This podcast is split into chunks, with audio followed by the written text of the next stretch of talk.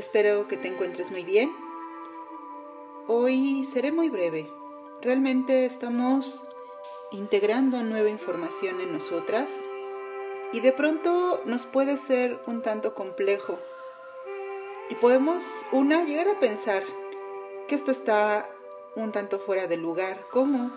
Si yo me he preparado para mi profesión, mi carrera, ¿cómo que no vine solo a eso? A veces nos es difícil aceptar que venimos también a sanar una experiencia.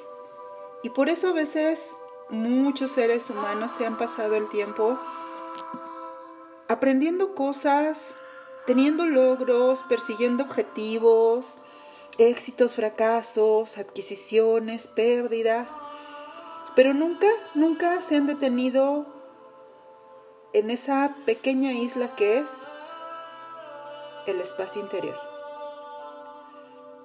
Vamos dándonos cuenta que todo eso, nuestro cuerpo, nuestra profesión, nuestro oficio, nuestros seres queridos y los que no, han sido solo parte de un proceso de crecimiento, aprendizaje, descubrimiento propio.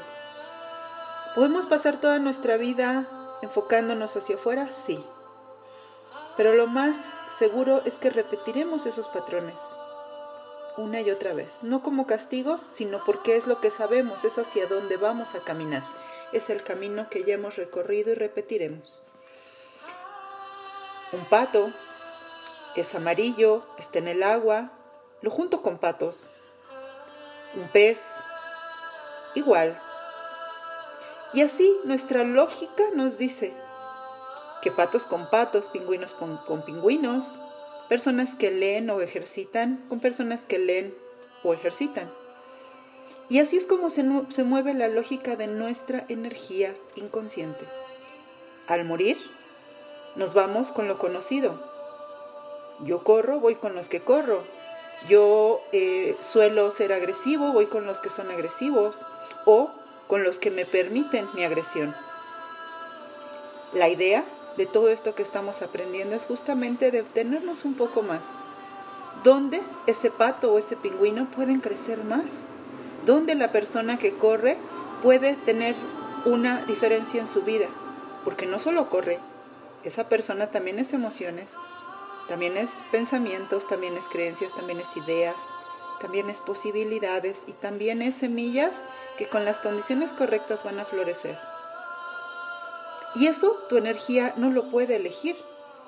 Una persona que es violenta, su energía va a jalar hacia donde su violencia sea aceptada, ya sea porque se apoya, ya sea porque se permite. Es solo la persona con su libre albedrío que puede elegir, ya no quiero repetir esta agresión y voy a cambiar estos patrones ahora, para que cuando yo ya no tenga ese control consciente con decisiones, acciones, palabras, pensamientos, mi energía ya se haya reconfigurado y entonces se encamine a una nueva forma de experimentarse, lejos de la violencia que he cultivado, lejos de la eh, angustia que me definió, en fin, algo así. Solo hoy voy a compartirte esto, esperando que esto te ayude a complementar tu material y dejando que reflexiones tú misma acerca del tema. Como siempre ya sabes que te quiero mucho y te mando abrazos infinitos. Hasta pronto.